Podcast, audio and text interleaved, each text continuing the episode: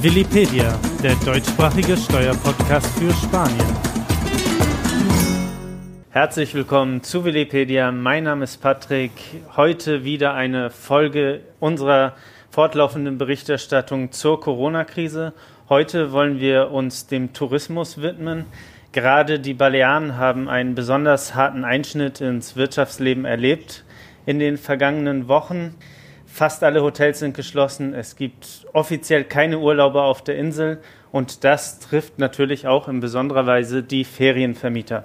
Darüber wollen wir heute sprechen. Zu Gast per Telefon zugeschaltet ist der Anwalt Dominic Porter von der Kanzlei Porter Associates, die sich auf Ferienvermietung auf den Balearen spezialisiert hat.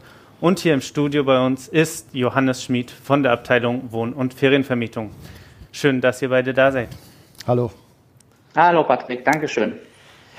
Dominik, vielleicht die erste Frage an dich. Ähm, welche Verpflichtungen habe ich als Ferienvermieter bei Stornierungen wegen des Alarmzustandes? Ja, Patrick, da gehen wir, wie der Rios sagt, dann auch direkt in Media Res, also äh, fangen direkt mit einem Kernproblem an, das auch nicht so schnell und ganz einfach zu erklären ist. Und zwar kommt es hier auf mehrere Fallkonstellationen an. Und damit wir hier nicht komplett ausufern, möchte ich gerne etwas begrenzen, also den Podcast, und zwar auf in Deutschland ansässige Urlauber.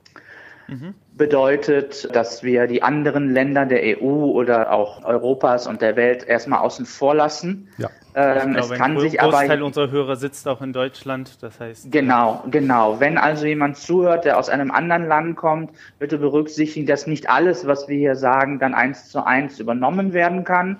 Aber äh, gerne können natürlich Rückfragen gestellt werden für individuelle Situationen, äh, dass man äh, das dann auch prüfen kann. Genau. Ja, ja wir geben Kontakt da, ja. zu Dominic Porter packen wir in die Beschreibung dieser Folge.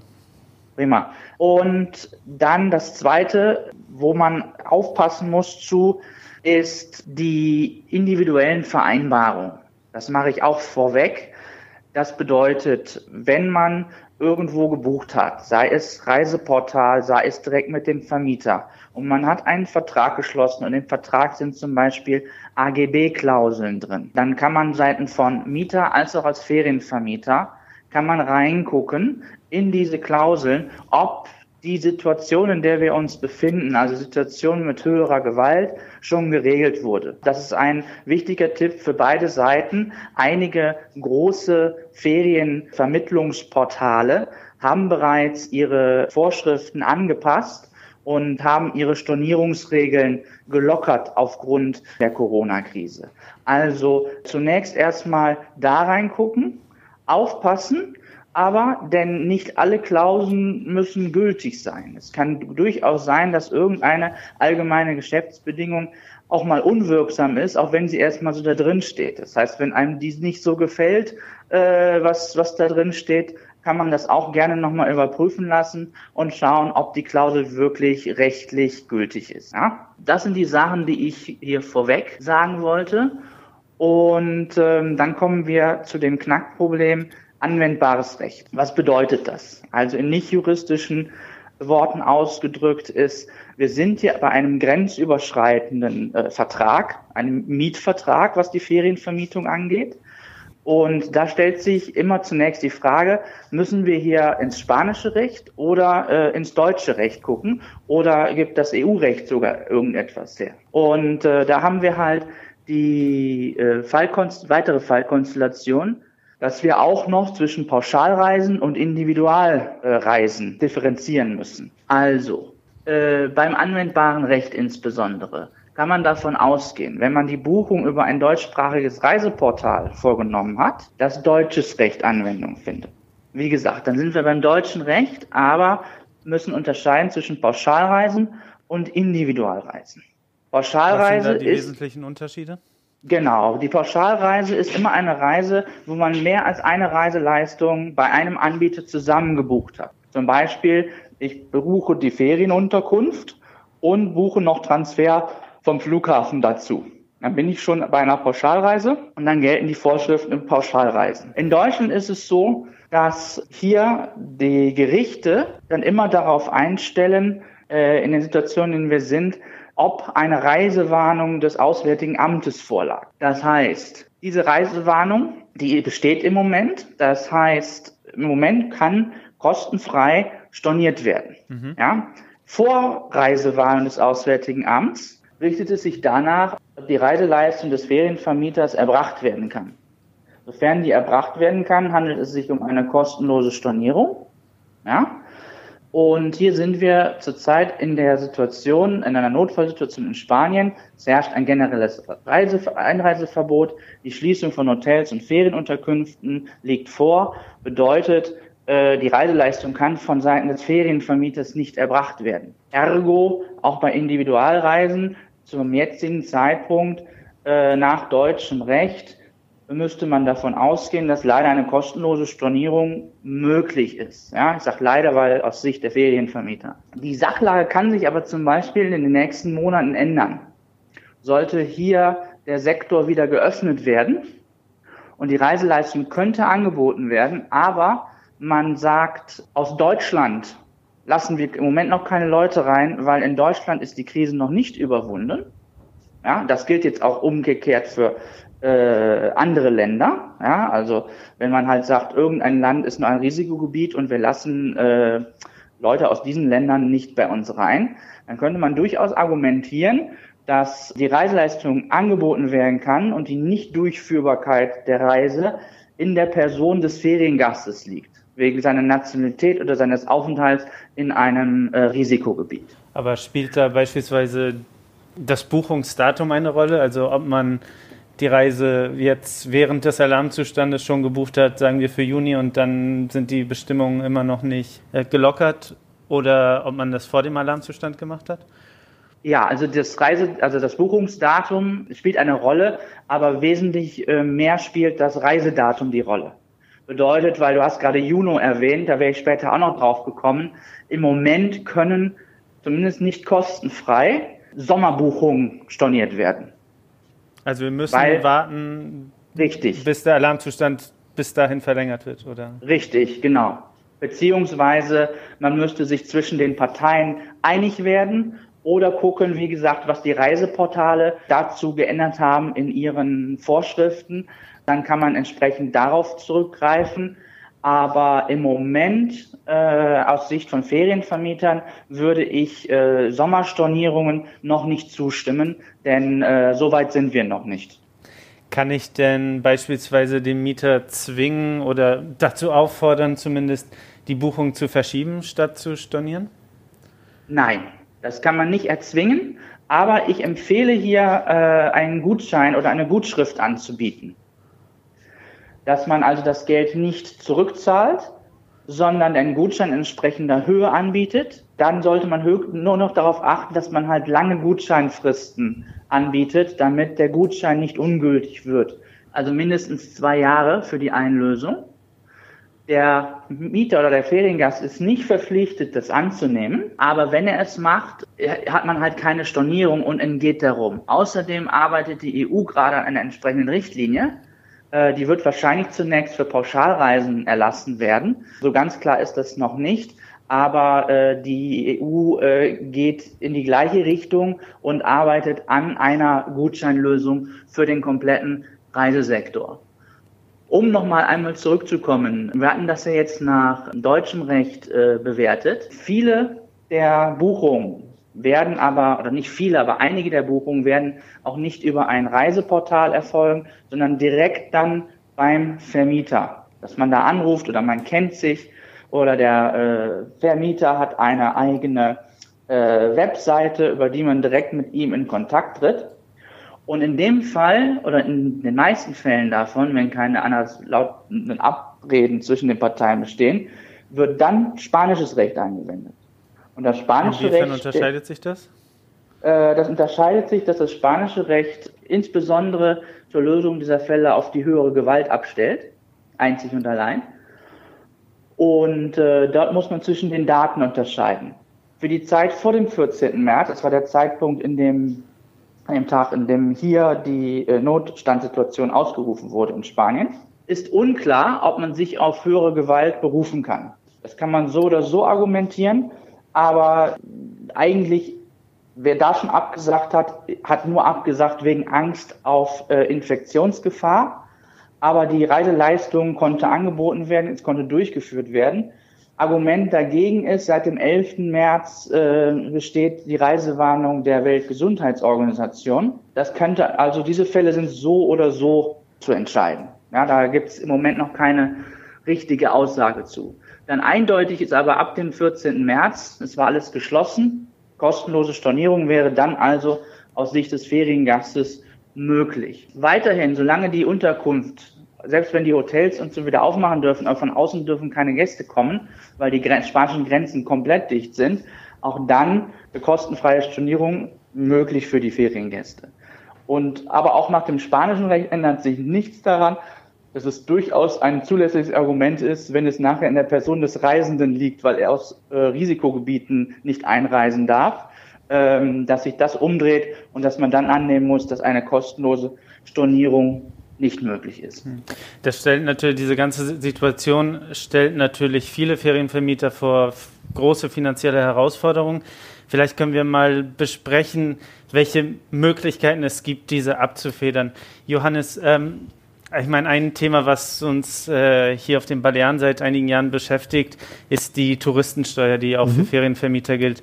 Ähm, können Ferienvermieter die irgendwie Stunden oder äh, welche Möglichkeiten gibt es da? Also äh, bei der Touristensteuer ist es ja erstmal so, dass wir unterscheiden müssen zwischen den zwei verschiedenen Zahlungsmöglichkeiten. Die direkte Besteuerung bei der direkten Besteuerung ist es so, dass immer, wenn eine Buchung stattfindet, das heißt, wenn der Gast vor Ort ist, der äh, Vermieter dann die entsprechenden Unterlagen ausfüllt und die Touristensteuer dann dementsprechend abführt. Ja, das passiert dann im Moment, wenn die Buchung tatsächlich ähm, passiert ist. Ähm, die gesamten Daten werden gesammelt müssen oder müssen gesammelt werden und werden dann dementsprechend ähm, eingereicht und die Steuer abgeführt. Wenn man jetzt diese Methode der Touristensteuer gewählt hat, hat man ja eigentlich die Problematik gar nicht, weil wenn die Gäste nicht kommen, muss man auch die Touristensteuer nicht abführen. Die andere Methode, die wir haben bei der Touristensteuer, ist die pauschale Besteuerung. Das funktioniert so, man meldet sich einmal an bei der Touristensteuer gibt dann an, wie viele Bettenplätze man hat, ähm, ungefähr wie viele Tage man beabsichtigt zu vermieten und daraus errechnet sich dann eine bestimmte Pauschale, die einmal im Jahr abgebucht wird. Jetzt haben wir hier die Handlungsmöglichkeit, man kann sich natürlich von der Pauschale abmelden. Der Vorteil ist, dass die Pauschale immer erst im Folgejahr abgebucht wird bzw. zahlungspflichtig wird. Man kann aber natürlich auch hingehen und sagen, jetzt hat sich die Saison verkürzt, ich ändere jetzt die beabsichtigten Tage der Vermietung ab und dementsprechend reduziert sich die Pauschale. Also da hat man diese Handlungsmöglichkeiten. Deswegen ist die Touristensteuer an sich kein Problem. Also da kann man auch spontan darauf reagieren. Da kann man, da kann man reagieren. Also ich würde empfehlen, speziell wenn man die Pauschale hat, dass man sich mit seinem Berater in Verbindung setzt und ähm, dem mitteilt, ja, die Pauschale bitte mindern oder dieses Jahr aussetzen lassen, weil wir sehen, man kann sich ja hinterher immer noch anmelden. Also man kann sich ja wieder anmelden, da hat man keine Problematik. Ähm, nun hat der spanische Staat ja ein massives Paket geschnürt an finanziellen Maßnahmen, um die wirtschaftlichen Folgen abzufedern. Gibt es da auch Hilfen für Ferienvermieter? Oder also, Hilfen, die Ferienvermieter in Anspruch nehmen können? ähm, aus steuerlicher Sicht gibt es nichts Spezifisches, was auf Ferienvermieter zutrifft. Ähm, da kam noch nichts, vielleicht kommt da noch was, aber bis jetzt ist da noch nichts Konkretes kommuniziert worden. Aber natürlich haben auch Ferienvermieter die Chance, die Steuerstundungen zu nutzen, die wir ja schon in den vorherigen Podcasts besprochen haben.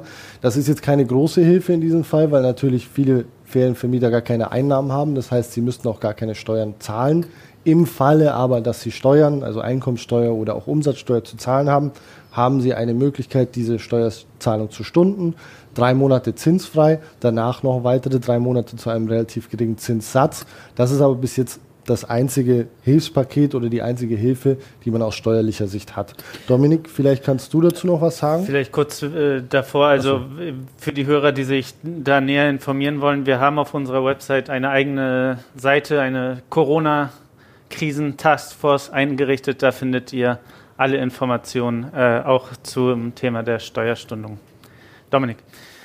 Ja, zur Touristensteuer, zu Ecotassa noch äh, eine Ergänzung. Da habe ich noch gelesen, dass also zumindest aus der äh, Hotelbranche die Anforderungen kamen an die äh, balearische Steuerbehörde, die Touristensteuer für dieses Jahr oder zumindest für die Zeit der Notstandssituation auszusetzen. Das ist ja im Moment nur eine Forderung aus dem Wirtschaftssektor. Mhm. Äh, die Politik hat dazu sich noch nicht entschieden. Das heißt, äh, da wird aber, denke ich, auch noch irgendwas kommen in nächster Zeit.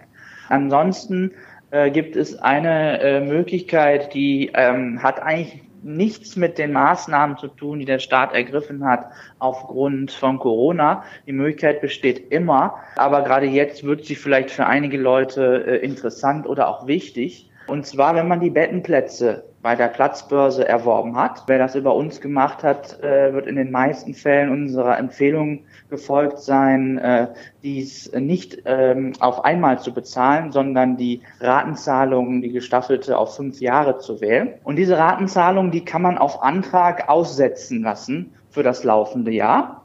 Und dann verschiebt sich die Zahlungspflicht aufs nächste Jahr. Das ist natürlich eine schöne Gelegenheit, denn wenn man bedenkt, dass man Bettenplätze, die insgesamt vielleicht ungefähr 24.000 kosten, wenn man davon ein Fünftel, also knapp 5.000 äh, aus dem jetzigen Jahr ins nächste Jahr verschieben kann, hilft das vielleicht schon einigen Leuten. Und nun haben Ferienvermieter ja auch Versicherungen. Sind die finanziellen Einbußen möglicherweise dadurch gedeckt? Also, da müssen wir uns erstmal anschauen, was die Ferienvermieter für eine Versicherung haben. Und ich sage es nicht häufig genug, es handelt sich um eine Haftpflichtversicherung. Das setzt sich äh, nicht zusammen aus Haft- und Pflichtversicherung, sondern aus Haftpflicht und Versicherung. Das heißt, es wird die eigene Haftpflicht gegenüber dritten Personen abgesichert. Und hier äh, die Schäden, die den Ferienvermietern im Moment entstehen, sind Mietausfallschäden. Die sind traditionell nicht von dieser Haftpflichtversicherung gedeckt. Aber es kommt in erster Linie auf die individuellen Vertragsbedingungen an, die man mit seinem Versicherer geschlossen hat. Und vielleicht hat auch der ein oder andere Ferienvermieter vorausgedacht und hat auf einer Klausel für oder einen Versicherungsschutz für Mietausfall ähm, bestanden. Und äh, hier auch nur wieder der Hinweis, es handelt sich bei den Vertragsbedingungen um allgemeine Geschäftsbedingungen. Äh, nicht jede Klausel muss daher direkt wirksam sein, sondern kann überprüft werden auf die Wirksamkeit hin. Gibt es eigentlich einen Unterschied äh, bei diesen ganzen rechtlichen Möglichkeiten oder finanziellen Möglichkeiten, ob man äh, hier in Spanien lebt als Ferienvermieter oder nicht? Also wahrscheinlich spielst du in erster Linie auf den Aufschub äh, der Hypothekenraten an, richtig? Beispielsweise, ja. Zunächst galt hier in dem Sektor, dass die äh, Stundung der Hypothekenrate äh, nur für die Immobilie, die gewöhnlicher Aufenthaltsort äh, ist, Stichwort Erstwohnsitz, beantragt werden konnte. Das wurde erweitert jetzt. Und zwar kann diese Hypothekenstundung auch für Immobilien, in denen eine wirtschaftliche Aktivität ausgeübt wird, beantragt werden. So, und im Tourismusgesetz der Balearen steht ganz deutlich drin, eindeutig drin, dass die Ferienvermietung eine wirtschaftliche Aktivität ist und dass der Ferienvermieter als äh, Empresario, also als Unternehmer gilt. Und Unternehmer können für die Immobilie, in der eine wirtschaftliche Aktivität ausgeübt wird, grundsätzlich äh, eine Stundung der Hypothekenraten beantragen. Jetzt kommt aber das große Aber. Was ist der Sinn und Zweck dieser Regelung, dieser Maßnahme? Es sollen natürlich gefährdete und bedürftige Personen geschützt werden. Dies bedeutet, man muss sich in einer kritischen Situation befinden und nachweisen, dass der Umsatzeinbruch von mindestens 40 Prozent eingetreten ist, dass das Gesamtfamilieneinkommen unter 1613,52 Euro liegt und dass die Hypothekenrate mindestens 35 Prozent der monatlichen Gesamtfamilienausgaben beträgt. Und das bezweifle ich halt, dass das bei vielen unserer Hörer vorliegt. Also genau, mit der Maßnahme will man halt verhindern, dass wie bei der letzten Wirtschaftskrise in Spanien, dass halt massiv Menschen aus ihren Häusern raus müssen, weil sie die Hypotheken nicht bezahlen können. Richtig, genau. Vielleicht noch zum Abschluss, Johannes, Dominik, habt ihr Prognosen, wie es nach dieser Krise weitergehen kann mit der Ferienvermietung, auch wenn wir es natürlich alles mit Vorsicht genießen müssen, weil wir ja nicht mal wissen, wie lange der Alarmzustand geht. Klar, also ähm, das ist, das ist erstmal Kaffeesatz lesen. Ähm, Im Endeffekt, Mallorca ähm, ist ja auch abhängig von den anderen Ländern. Das heißt, da spielen viele Faktoren mit rein. Je nachdem, wie schnell sich die Länder wieder öffnen, ähm, wie schnell man wieder reisen darf. Also es kann ja sein, dass Mallorca äh, oder Spanien sich schneller öffnet als zum Beispiel Deutschland oder ähm, Schweiz. Das bedeutet aber natürlich noch nicht, dass die Touristen dann auch kommen, weil in ihren dementsprechenden Ländern ja noch Ausgangssperren herrschen. Das heißt, ähm, ich denke, dass äh, dieses Jahr erstmal eine wahnsinnige Unsicherheit herrscht. Ich denke auch von den Gesprächen, die wir jetzt hatten, wir haben ja, wir betreuen ja einiges an Ferienvermietern, dass auch bei den Gästen eine ziemliche Unsicherheit herrscht, auch jetzt für Buchungen im Herbst ähm, und auch schon äh, früher Winter, weil die sich einfach nicht sicher sind, wie sich diese Sache entwickelt und sich natürlich ähm, sicherer fühlen, wenn sie zu Hause bleiben würden. Das heißt, von ähm, unseren Mandanten beziehungsweise von dem, was ich jetzt gehört habe, ist einfach eine wahnsinnige Unsicherheit im Markt. Das wird sich nur mindern, wenn es konkrete Fortschritte gibt, wie Europa da wirklich zusammenhängt, weil eben Mallorca vom europäischen Markt abhängig ist. Oder wenn sich jetzt doch kurzfristig ähm, rausstellt, dass es einen Impfstoff geben wird. Da sind wir aber die falschen Ansprechpartner. Generell denke ich, dass ähm, Mallorca auch diese Krise wettern wird. Man hat ja gesehen, nach der letzten Immobilienkrise ging es auch wieder steil bergauf. Ich denke, die Ferienvermietung auf Mallorca ist in den letzten Jahren ein sehr lukratives Investmentmodell gewesen. Das hoffe ich, dass es auch in der Zukunft wieder so wird. Nur für dieses Jahr durch diese Unsicherheit, die es hier eben am Markt gibt, sehe ich da ein bisschen schwarz. Ähm, kann sich aber auch dementsprechend schnell ändern, weil wenn die Länder wieder aufmachen und die Leute ähm, diese Unsicherheit überwinden und wieder reisen, dann denke ich, dass es schon eine gewisse Reaktion geben wird und dass man auch dann wieder ähm, äh, sehr viele Touristen auf der Insel sehen wird. Was rätst du den Mandanten, die, die sich jetzt in dieser Unsicherheit befinden? Also ja, wir haben ja schon besprochen, es gibt wenig Hilfsmittel, die man ausnutzen kann. Ähm, auf jeden Fall sehr wichtig ist, was Dominik angesprochen hat, die Stundung der Bettenbörse äh, oder der Bettenplätze. Da hat man ja die Möglichkeit auszusetzen. Das gleiche gilt auch für die Touristensteuer, je nachdem, ob da jetzt noch Maßnahmen kommen. Ähm, man hat ja die Möglichkeit, dort zu reagieren. Ähm, auch sich nochmal rechtliche Beratung zu holen. Das finde ich ganz wichtig. Wir haben ja auch die Kontaktdaten vom Dominik hier ähm, in einem Link weil es kommt auch oft auf den Einzelfall an. Und äh, diese Einzelfälle, da kann es dann um Tausende von Euro geben, gehen. Also da lohnt es sich schon, wenn man sich einmal eine, eine konkrete Beratung dazu holt. Speziell was die Versicherungen oder die Vertragsbedingungen jetzt mit dem Vermittler angehen. Das muss alles gemacht werden. Und natürlich auch die Steuerstundung in Anspruch nehmen, falls man jetzt Vermietungen schon hatte. Weil ähm, ich meine, das ist im Endeffekt ein zinsfreies Darlehen, was man da bekommt. Und das auszunutzen, macht komplett Sinn. Ja, und kann, kann ich noch ergänzend hinzufügen ähm, für unsere Zuhörer äh, nochmal ganz explizit klarstellen, dass die Beraterbranche in Spanien, sprich hauptsächlich Steuerberater und Rechtsanwälte, weiterhin voll tätig äh, genau. sein dürfen und es auch sind. Ähm, und man auch diese Zeit jetzt nutzen kann, ähm, um halt für Nachaufhebung der Notstandssituation äh, sich schon mal wieder gut aufzustellen und zu positionieren, wenn man also äh, vorher schon alle seine Fragen hat abklären lassen, ja. äh, wie es äh, weitergehen kann, äh, dass man äh, das durchaus jetzt schon machen kann. Das ist ein sehr guter Hinweis, ja. Sehr gut, vielen Dank. Ich glaube, das war es erstmal mit dieser Folge. Wir werden das Thema weiterhin natürlich begleiten. Sollte es wesentliche Entwicklungen geben, würden wir natürlich auch wieder einen Podcast dazu machen. Ich bedanke mich bei Dominik, äh, dass du dir die Zeit genommen hast, auch bei Johannes. Danke sehr. Ich bedanke mich bei euch fürs Zuhören. Ich hoffe, dass ihr alle gesund bleibt. Bis zum nächsten Mal. Ebenso, gerne. Wiederhören.